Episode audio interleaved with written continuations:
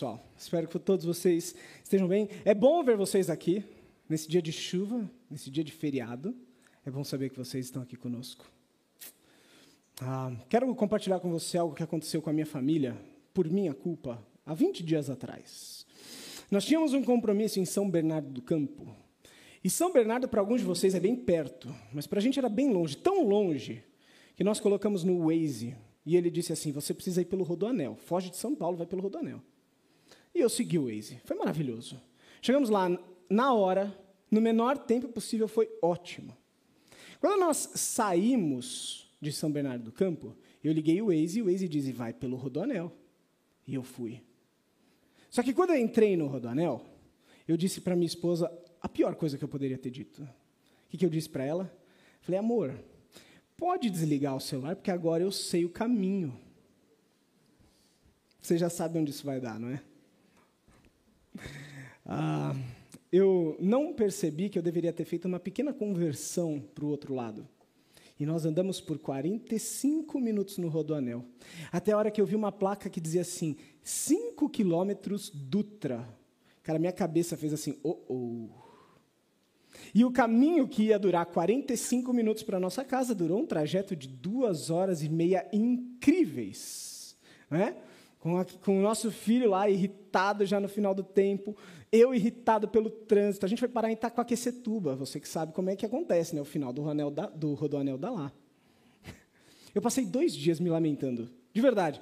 A minha esposa olhava para mim e falava assim, eu falava, como é que eu fiz isso? Mas, gente, é, essa pequena história ela nos aponta uma realidade específica e uma realidade abrangente. A realidade específica é que para que nós possamos chegar em destinos geográficos, nós precisamos de direção geográfica. Mas de modo mais amplo. Quando nós olhamos para a nossa vida, aquilo que nós planejamos fazer, aquilo que nós queremos ser e fazer, nós também precisamos de direcionamento. E nós todos, nós somos como eu à frente de um volante. Nós achamos que nós temos todas as informações. Nós achamos que nós sabemos todos os caminhos, mas quantas não foram as vezes que, seguindo o nosso coração, nós fizemos besteira e fomos parar em Itacoaquecetuba? Nós precisamos de informações.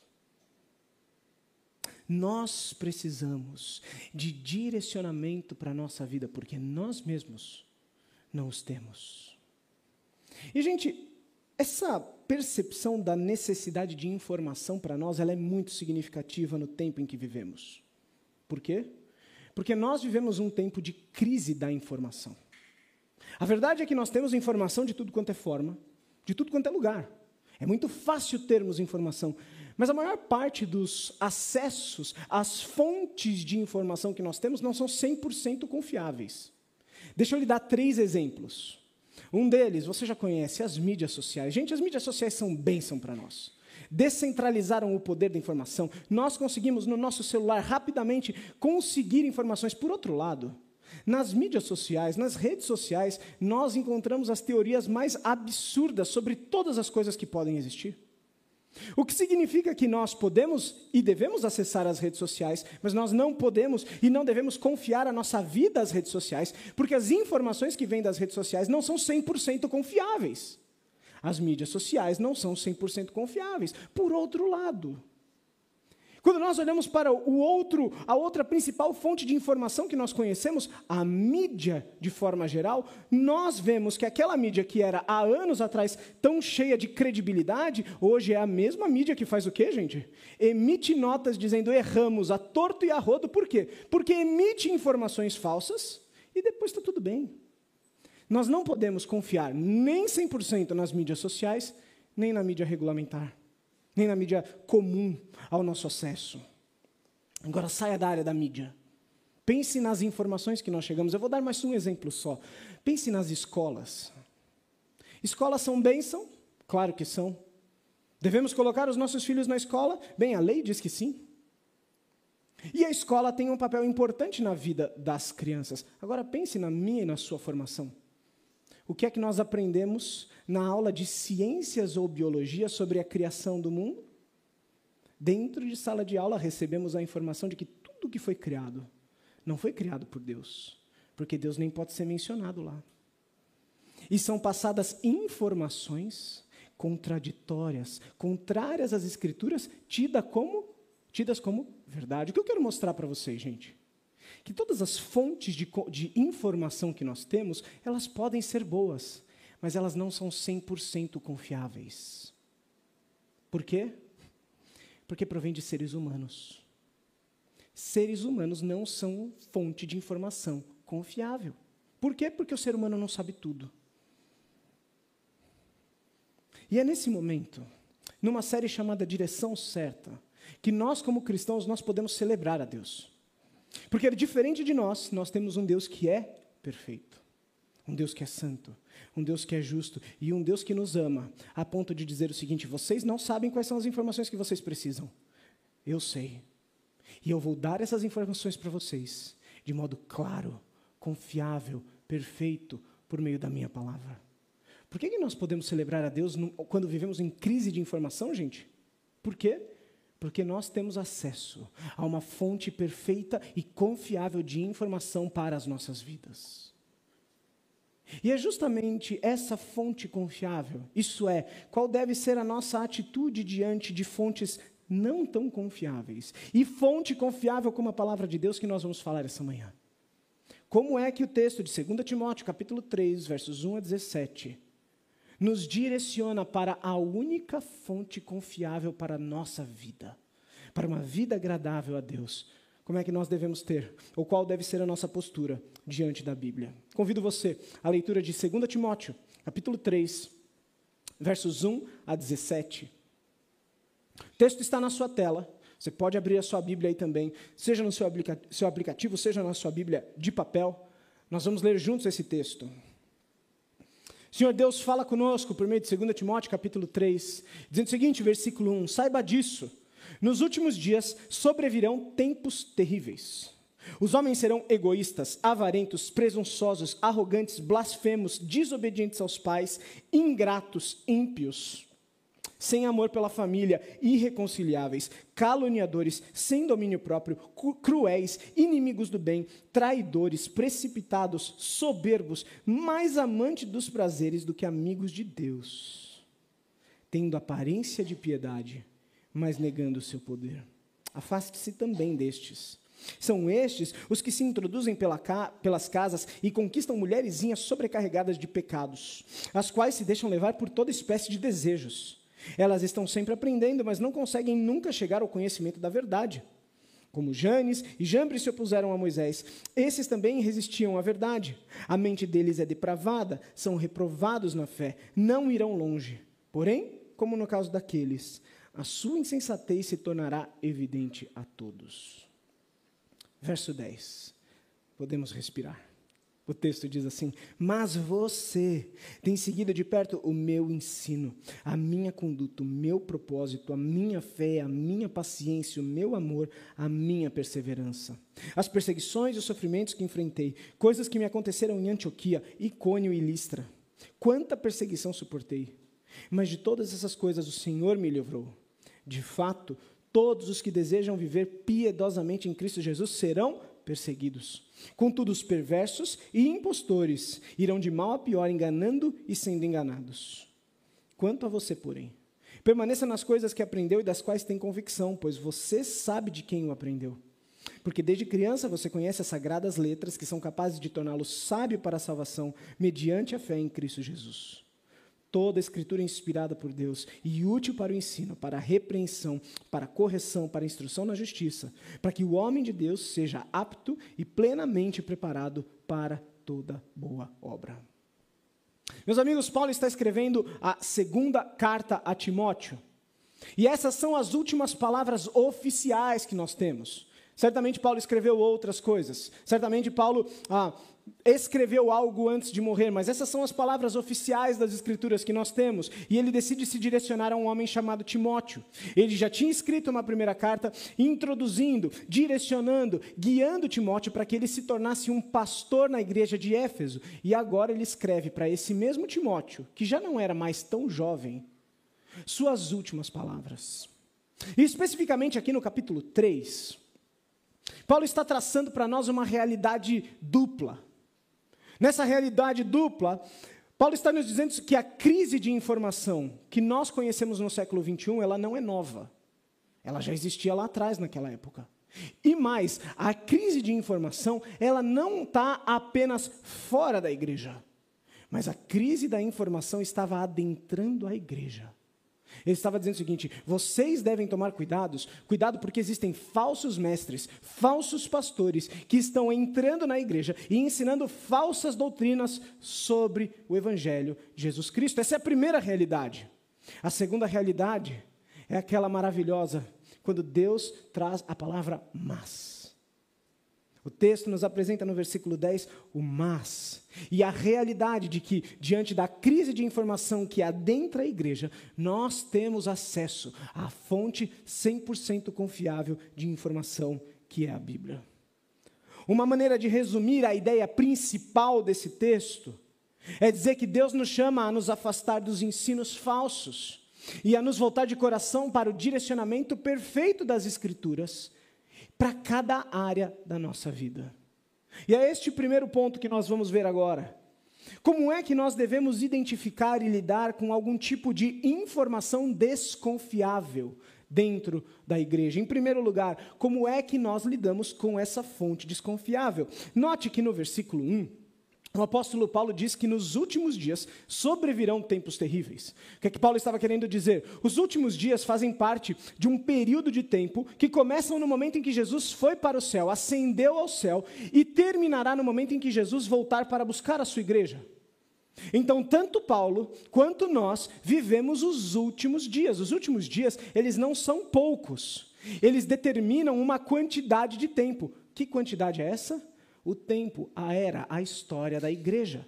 A igreja vive os últimos dias. E nos últimos dias sobrevirão tempos terríveis. Paulo é muito claro nos dizer que o momento que eles viviam e que nós vivemos é terrível. E esse momento, esse período da história, gente, ele não vai melhorar.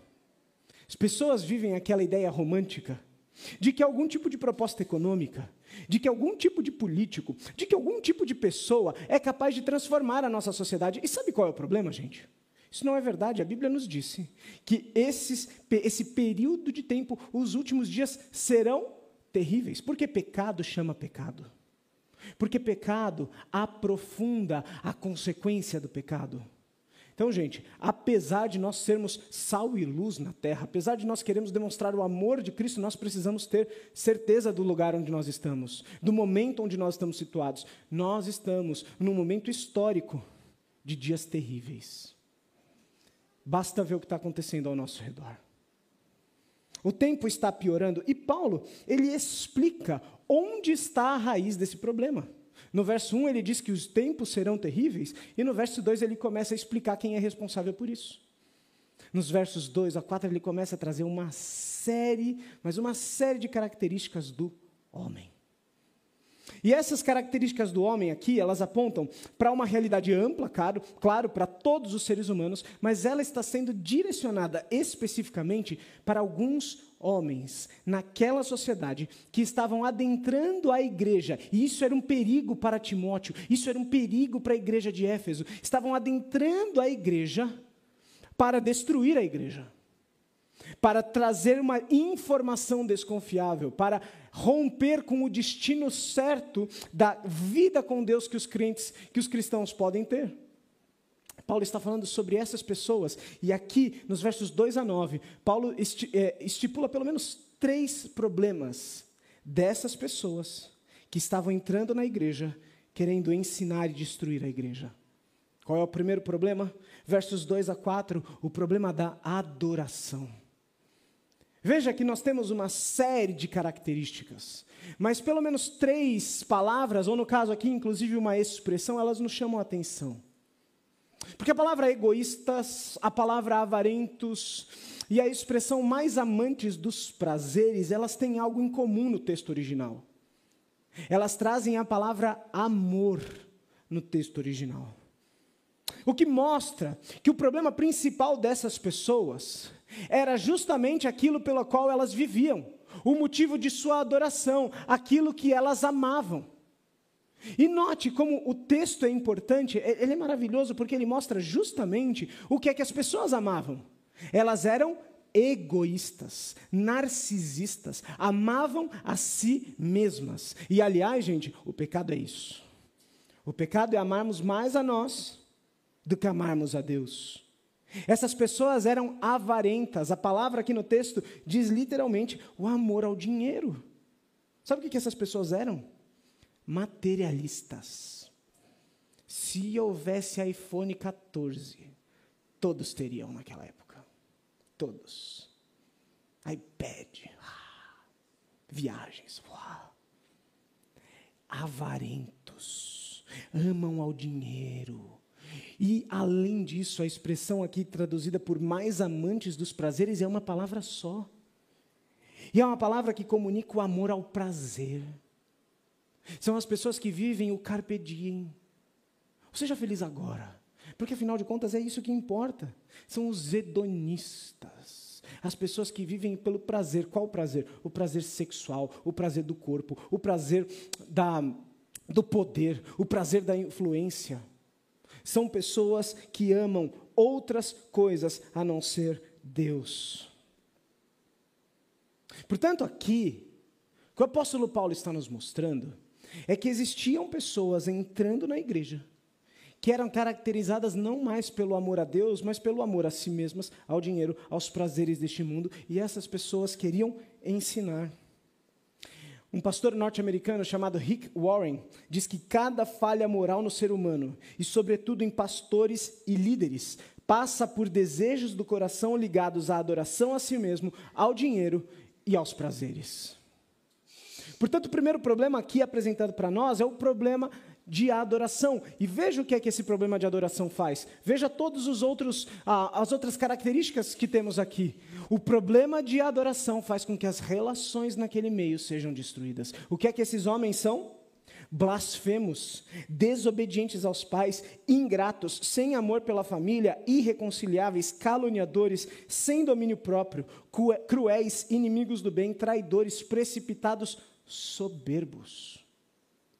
Vocês percebem qual é a ligação aqui? Deus nos criou para que nós possamos viver adorando a Ele em relacionamento de amor com as pessoas. Mas o pecado destrói isso. E porque nós não podemos viver adorando a Deus, os nossos relacionamentos são destruídos. E essas pessoas são tanto ah, presunçosas quanto ensinam a presunção são tanto arrogantes quanto instruem a arrogância.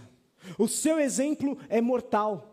Porque o que, que, eles estão fazendo? Eles não apenas são ingratos, eles ensinam a desobediência aos pais. Você percebe o que está acontecendo?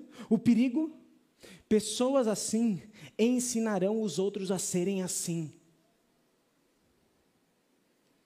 Portanto, a realidade naquele momento é que havia uma fonte desconfiável de informação sobre Deus, gente, sobre a Bíblia. Não tinha a ver com imperador, Nero, política, nada disso. Tinha a ver com a Bíblia. Pessoas que queriam ensinar a Bíblia, mas tinham um problema de adoração e estavam conduzindo as pessoas a destruir o seu relacionamento. Mas elas também tinham um problema de devoção. Veja o versículo 5. Ele diz: tendo aparência de piedade, mas negando o seu poder. O problema dessas pessoas é que elas pareciam religiosas. Quando a gente lê os versos 2 a 4, qual é a imagem que nós fazemos na mente? Certamente fazemos a imagem daquelas pessoas que estão à margem da sociedade. Certamente fazemos imagens de pessoas ligadas a crimes. Mas o que, é que Paulo está explicando? Que essas pessoas, os amantes do dinheiro, os amantes dos prazeres, os avarentos, eles têm aparência de piedade. Você olha para a pessoa e a pessoa parece crente. São aquelas pessoas que têm todas as, as práticas religiosas. E não só têm as práticas religiosas, elas gostam de mostrar a prática religiosa. No entanto, o que Paulo diz é que são pessoas que sim têm aparência de piedade, mas negam o seu poder. Paulo está nos dizendo aqui que o problema dessas pessoas é que elas não encontraram Cristo Jesus como seu Salvador. Elas não nasceram de novo, não são cristãs. E como é que nós sabemos disso? Essa expressão negando o seu poder, ela é muito importante para nós. Porque Romanos capítulo 1, verso 16, diz exatamente o que é o poder de Deus. Paulo também em Romanos diz que o evangelho é o poder de Deus para a salvação de todo aquele que crê, primeiro do judeu e depois dos gregos. O que é que nós entendemos? Que são pessoas que têm a aparência de religiosidade, a atitude da religiosidade, mas negam o poder do Evangelho de Cristo. Negam o poder regenerador, restaurador, que apenas Cristo tem para nos salvar dos nossos pecados. Portanto, são pessoas, gente, que parecem do bem. São pessoas que parecem é, ter nascido de novo, parecem ser cristãs, mas não são. E sabe qual que é o perigo, gente? O perigo é que essas pessoas que querem entrar na igreja, tanto naquele tempo quanto no tempo de hoje, elas são muito sutis. São muito sutis. Aquilo que a Bíblia chama de falsos mestres, falsos pastores, não são pessoas que chegam gritando dentro da igreja e rompendo com toda e cada parte da, da, nossa, da nossa doutrina, daquilo que nós cremos. Não. São aquelas pessoas que chegam com o melhor linguajar com uma comunicação nova, atualizada. São muito bons, aliás, na comunicação, mas sutilmente vão rompendo aqui e ali, um pouco e um pouco mais, com os fundamentos do poder do Evangelho. E essa destruição, então, ela não começa, ela não acontece de uma hora para outra, ela vai aos poucos. Os falsos mestres de hoje, gente, são aquelas pessoas, são os pastores, por exemplo, os pastores do amor. Como assim? São aquelas pessoas que falam de pecado, mas não falam de arrependimento. São aquelas pessoas que falam de Jesus, mas não falam do Evangelho, que converte alguém. São aquelas pessoas que usam o termo Evangelho, mas não querem ofender ninguém. Então é sempre aquela mensagem gostosa deliciosa. Eu sento na cadeira, eu levanto do púlpito e que delícia que foi a mensagem. Gente, a graça de Deus é maravilhosa porque ela produz isso em nós. Mas esses falsos pastores, esses, ah, esses falsos mestres, eles não querem lidar com o problema. Porque lembrem-se, o que, que eles amam ou a quem eles amam? Eles amam a si mesmos. O que, que eles querem? Eles querem que você adore a mensagem deles para que você adore a eles. É isso que está acontecendo. Pessoas que não tocam em, em, situações difíceis, pecados que não podem ser falados na igreja, coisas que não podem ser mencionadas, por quê? Porque senão o pessoal vai ficar ofendido, e eu não quero que eles fiquem ofendidos, eu quero que eles me amem, por quê? Porque eu sou amante de mim mesmo. Eu quero que eles me amem, porque senão eles vão contribuir mais e dar mais dinheiro, e eu amo dinheiro, eu quero que eles me amem, porque eu amo ser amado porque eu amo os prazeres deste mundo, porque eu amo o poder, eu amo a influência que eu tenho. São os pastores que estão entrando na igreja e capturando os nossos corações porque amam a si mesmos e não amam a Deus. Têm aparência de piedade, mas negam o poder do Evangelho. São aquelas pessoas que sempre te motivam a ser melhor. Como se o Evangelho fosse uma mensagem que diz que você pode ser melhor.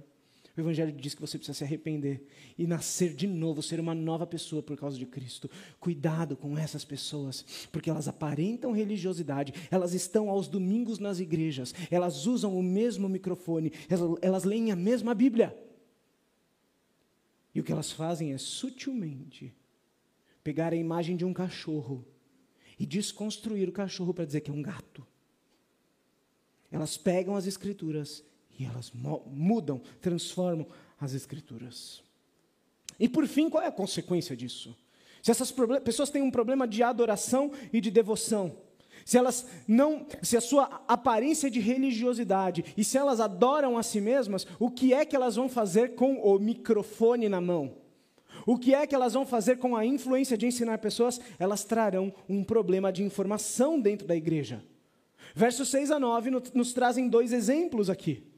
Um exemplo bastante atual para Timóteo e um exemplo antigo para Timóteo.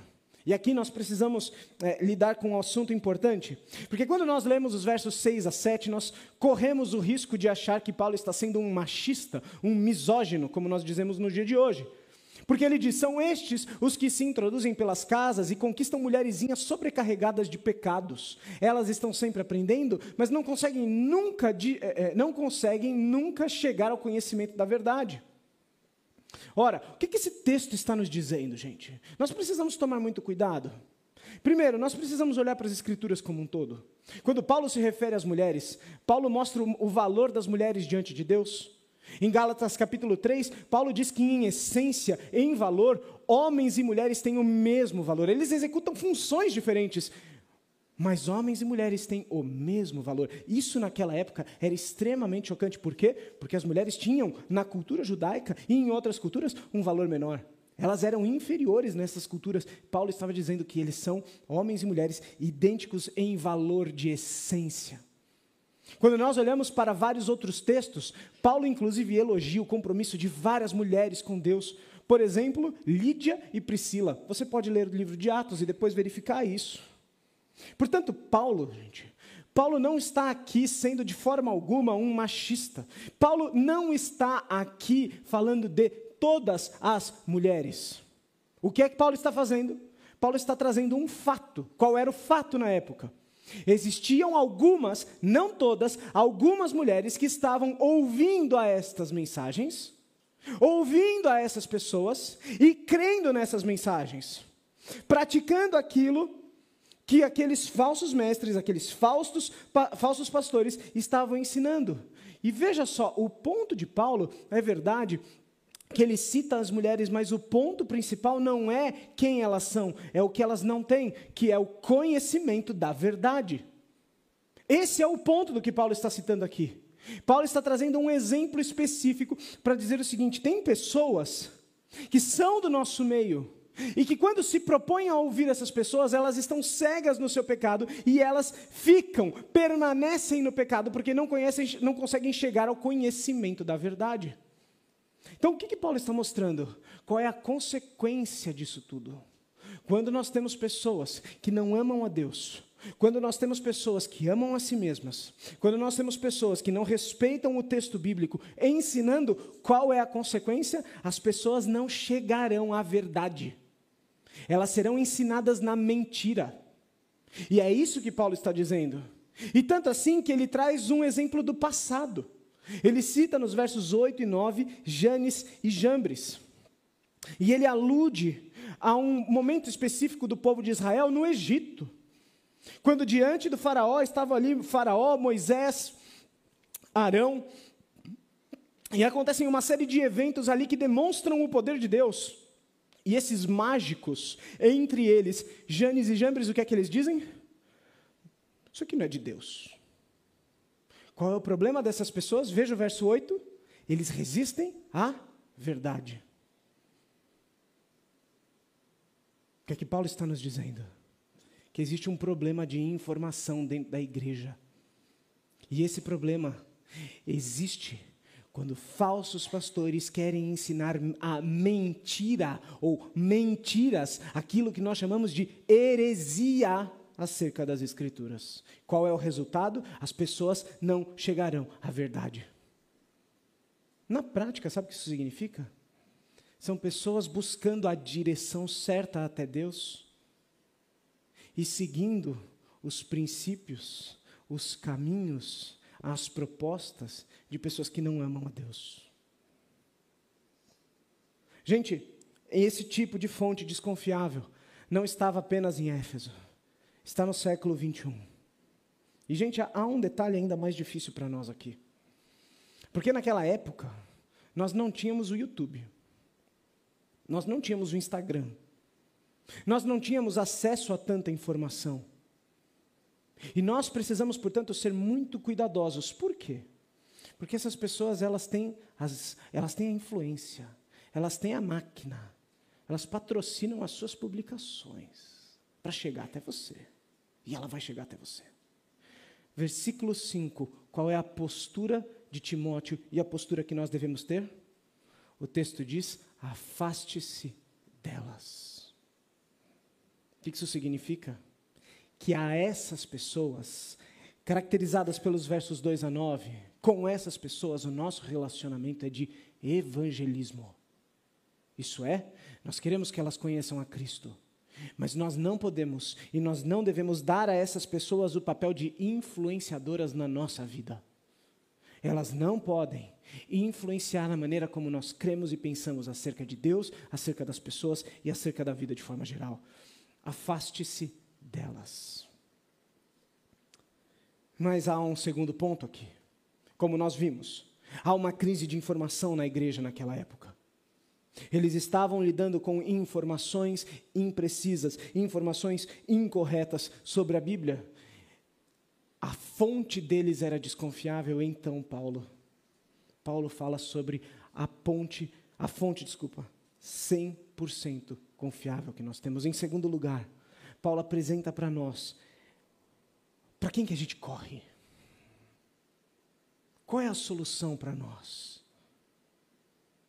Se esse cenário de tempos terríveis, de problema de informação, é tão real para nós, o que, que a gente faz? Pessoal, a gente corre para a Bíblia. A gente corre para a palavra de Deus. E Paulo mostra isso de duas formas. Paulo endereça o problema de falsos pastores, de falsos mestres, exemplificando um bom mestre. Veja os versos 10 a 13, especificamente versos 10 a 11. Paulo estabelece dizendo o seguinte: Mas você, Timóteo, tem seguido de perto o meu ensino, a minha conduta, o meu propósito, a minha fé, a minha paciência, o meu amor, a minha perseverança, as perseguições e os sofrimentos que enfrentei. Paulo chama Timóteo e diz: Timóteo, mas você conhece a minha vida, o meu exemplo e o meu ensino. Alguém poderá dizer que isso aqui é arrogância de Paulo? Está vendo? Paulo está falando de um monte de gente que se acha a coisa mais importante do mundo. E na hora de apontar para alguém interessante, para quem que ele aponta? Para ele mesmo. Mas não é assim, gente. Mais uma vez, quando nós conhecemos e lemos a Bíblia, e permitimos que a Bíblia, explique, a, a Bíblia explique a Bíblia, várias passagens se expliquem, nós vemos que Paulo, por exemplo, em 1 Timóteo, diz que ele é o pior dos pecadores. Paulo não se acha exemplo de nada. Pelo contrário, Paulo tinha um propósito único, exclusivo na sua vida. Em Gálatas capítulo 2, verso 20, ele diz que já não é mais ele quem vive, mas que Cristo vive nele. Em Atos capítulo 20, versículo 24, ele diz que o propósito de sua vida é tão somente completar ah, o ministério que Jesus confiou a ele de testemunhar o amor, a graça do Evangelho de Deus na vida das pessoas. Portanto, Paulo, gente, Paulo não está aqui se usando como um bom exemplo, simplesmente porque, ou meramente porque ele quer se exaltar. É o contrário, o ministério de Paulo era exaltar a quem? Cristo. É por isso que Paulo disse em determinado momento: sejam meus imitadores como eu sou de Cristo. Portanto, gente, Paulo não está aqui levantando a sua própria bola. Paulo está simplesmente dizendo para Timóteo o seguinte: Timóteo, é verdade, está cheio de falso mestre, está cheio de falso ensino, está cheio de crise de informação na igreja, mas ainda assim existem bons pastores, bons líderes, bons professores, que não são bons por si mesmos, que não são bons porque são bons em sua essência, mas são caracterizados bons porque apontam para aquele que é bom Cristo Jesus, o nosso Salvador. Que querem não a fama, não o ensino, não o dinheiro, na... querem simplesmente ser usados por Deus para que outras pessoas e eles mesmos conheçam a Cristo. E é nesse sentido que Paulo chama para o seu exemplo, ele diz: Você conhece o meu ensino. O meu ensino é diferente desse. Você conhece a minha, o meu exemplo. E finalmente ele aponta para o sofrimento. Você se lembra do versículo 5? O versículo 5 dizia assim: Tendo a aparência de piedade, negam o seu poder. O que é que Paulo diz no versículo 12? Paulo diz o seguinte: Todos os que desejam viver piedosamente em Cristo Jesus serão perseguidos. Sabe qual é o critério que fez Paulo se usar como exemplo? ele diz o seguinte: o ensino do Evangelho, a causa do Evangelho, a mensagem do Evangelho, não é agradável para as pessoas. Quando nós pregarmos o Evangelho, nós seremos perseguidos. E você, Timóteo, você sabe que o que eu estou falando é verdade. Eu sou um exemplo não porque eu sou bom, mas porque o Evangelho ele traz perseguição. E se tem alguém que foi perseguido, esse alguém, esse alguém sou eu. Convido você a ler em casa, 2 Coríntios capítulo 11 e 12. E meditar, compreendendo um pouquinho do sofrimento de Paulo pela causa do Evangelho. O que, que Paulo está dizendo?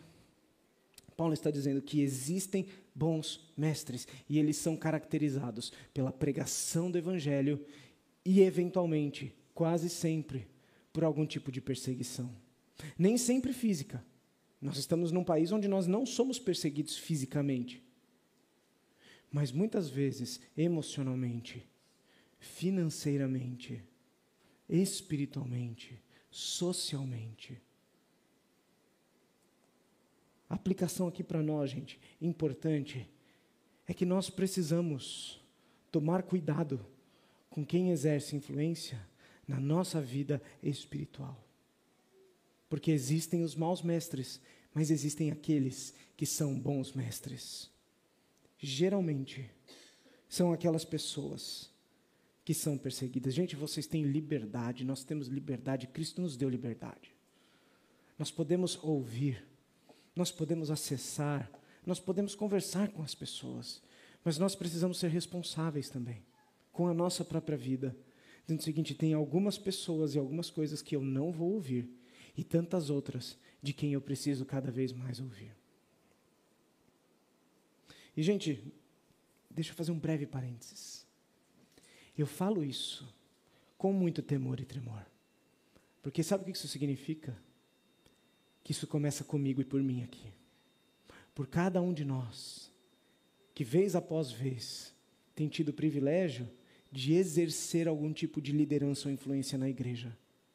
Eu não falo isso com o nariz empinado. Pelo contrário, esse tipo de escrutínio e esse tipo de qualificação, ela deve começar pela liderança da igreja. Pessoas que amam a Deus a ponto de ensinar somente aquilo que Deus revelou.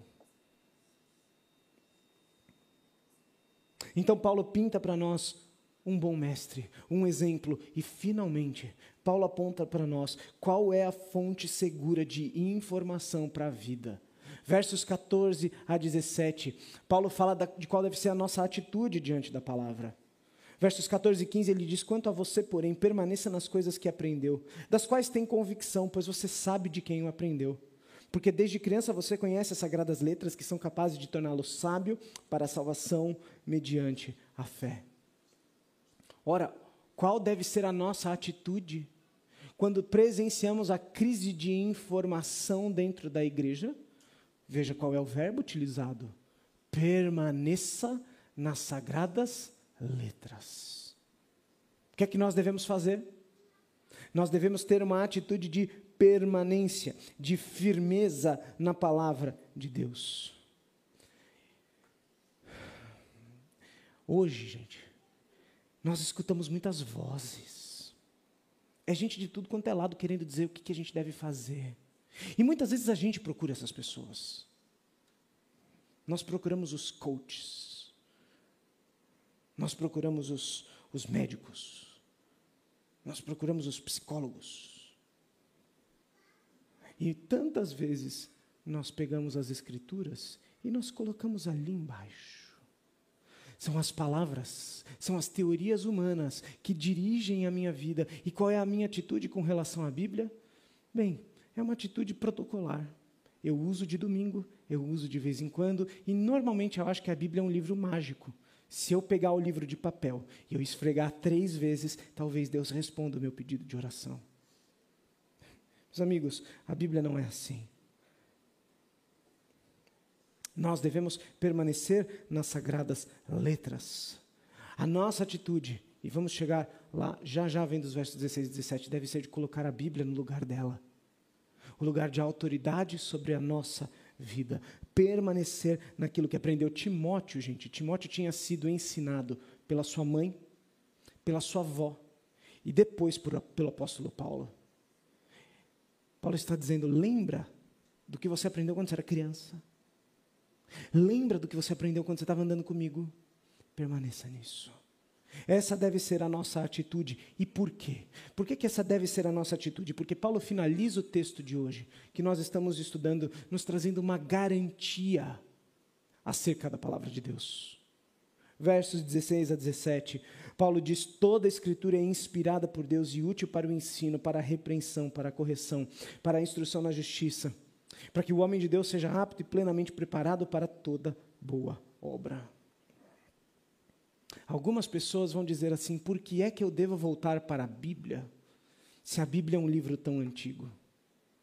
Aliás, alguns desses pastores por aí têm dito que a Bíblia precisa ser reinterpretada, reentendida.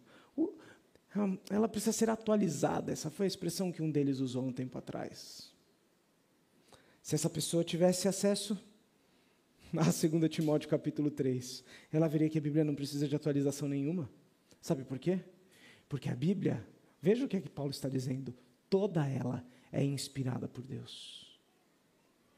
Essa expressão, toda escritura é inspirada por Deus, ela é útil para nós de duas formas. A primeira, ela diz e ela aponta para o fato de que absolutamente cada, cada versículo da Bíblia, toda parte da Bíblia é verdadeira. Toda a escritura é inspirada por Deus. Não é só a parte que eu gosto. A gente é desses, né? A parte que a gente gosta, a gente lê várias vezes na Bíblia. Mas tem umas coisas que a gente não gosta. E a gente não lê nunca.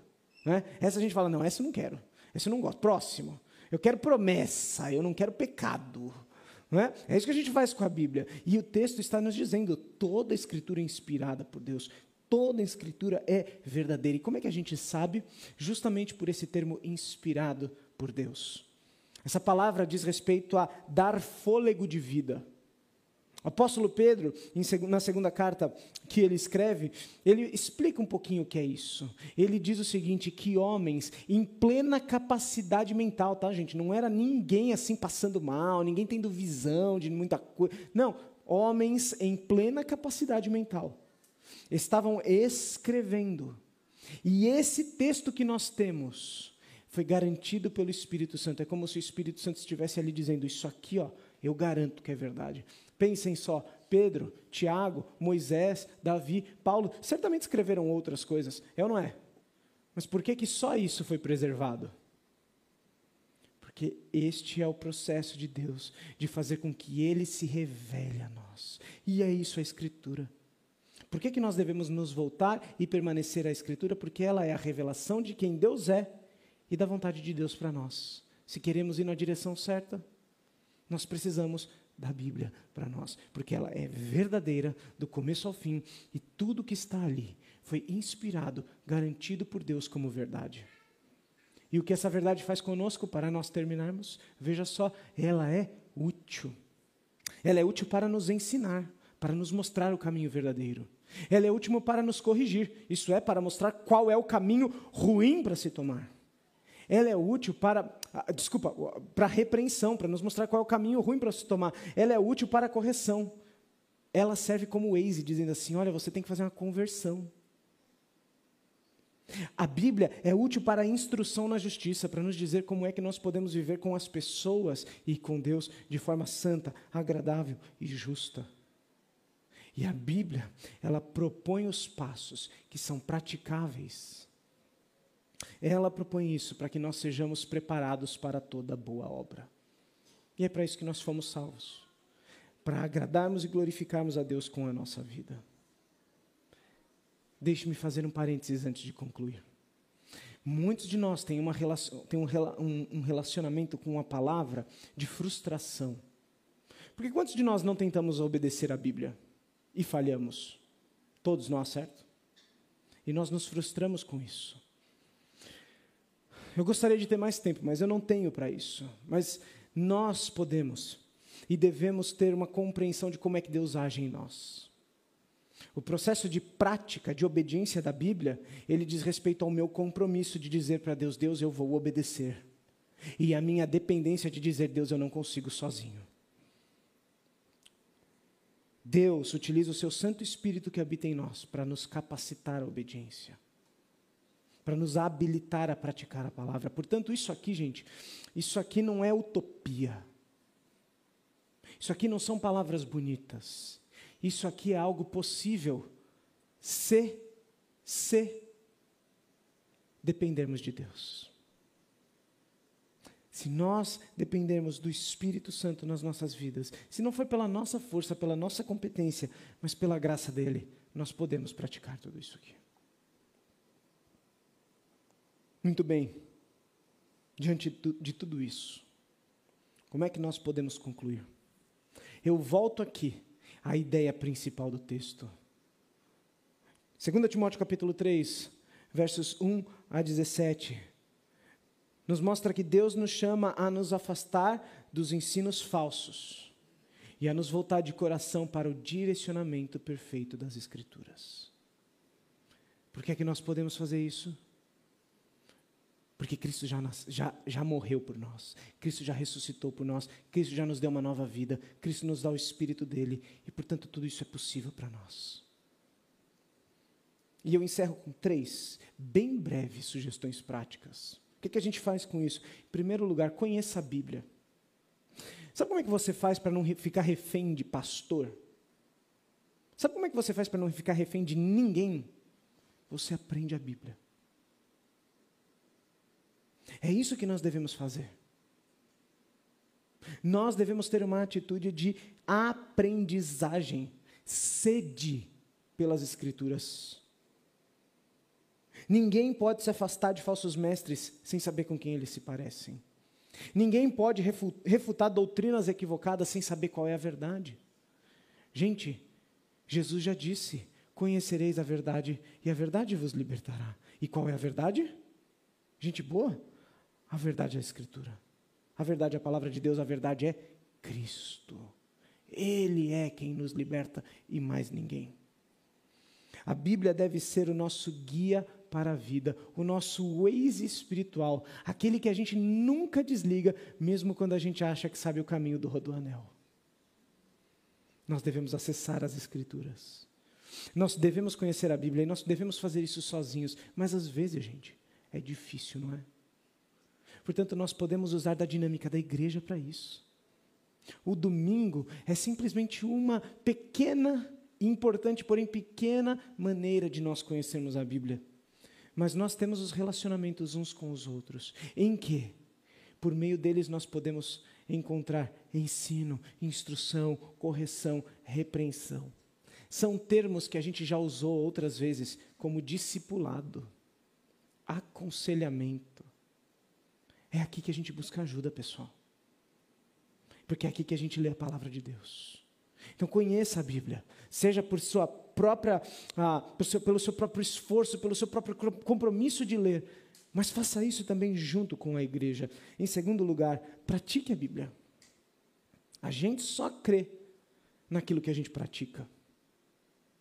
Aquilo que a gente crê e não pratica é, é só da boca para fora.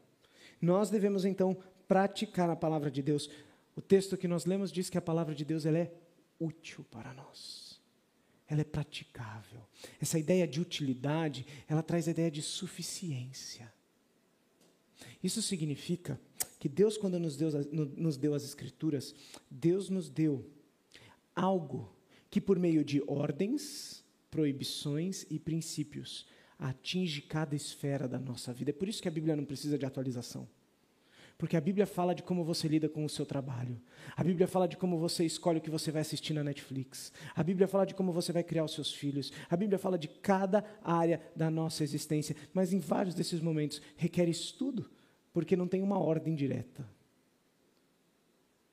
Pratique a Bíblia. Ela é suficiente para nós. E ela é útil, ela é aplicável pelo poder, pelo agir do Espírito Santo nas nossas vidas. Nós podemos praticar a palavra. E por fim, você como um cristão de verdade, você tem o papel e a responsabilidade de comunicar a Bíblia. São muitas vozes, não é?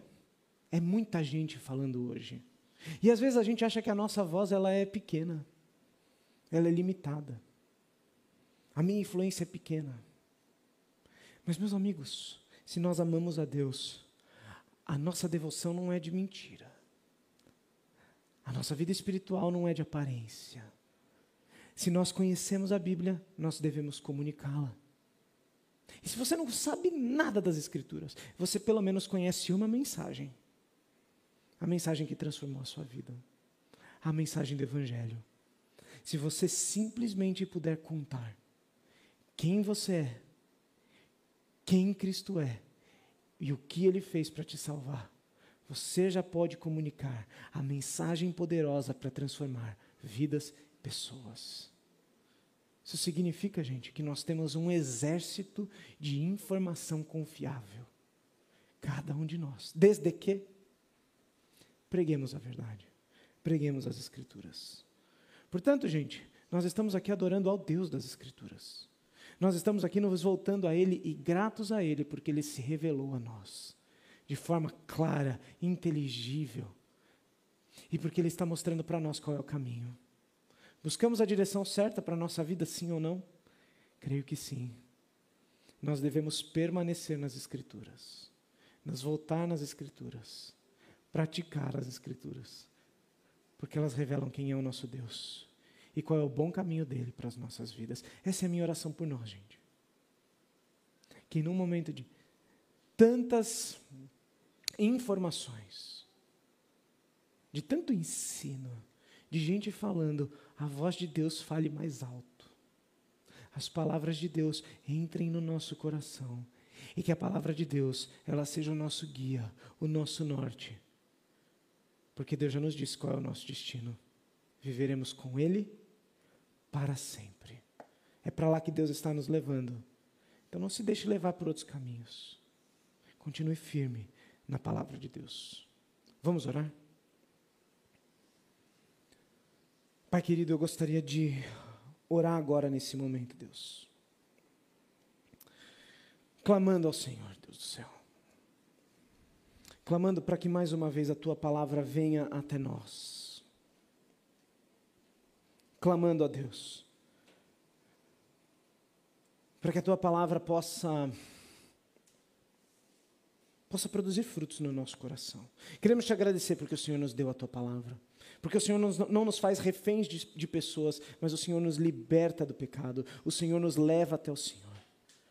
E queremos pedir, Deus, que a tua palavra, Deus, ela sim, ela possa nos direcionar. Mostra-nos o caminho, Deus. Ajuda-nos a construir uma vida no Senhor. Ajuda-nos a nos alimentarmos da tua palavra. Obrigado pelo teu amor na nossa vida. Oramos assim em nome de Jesus. Amém.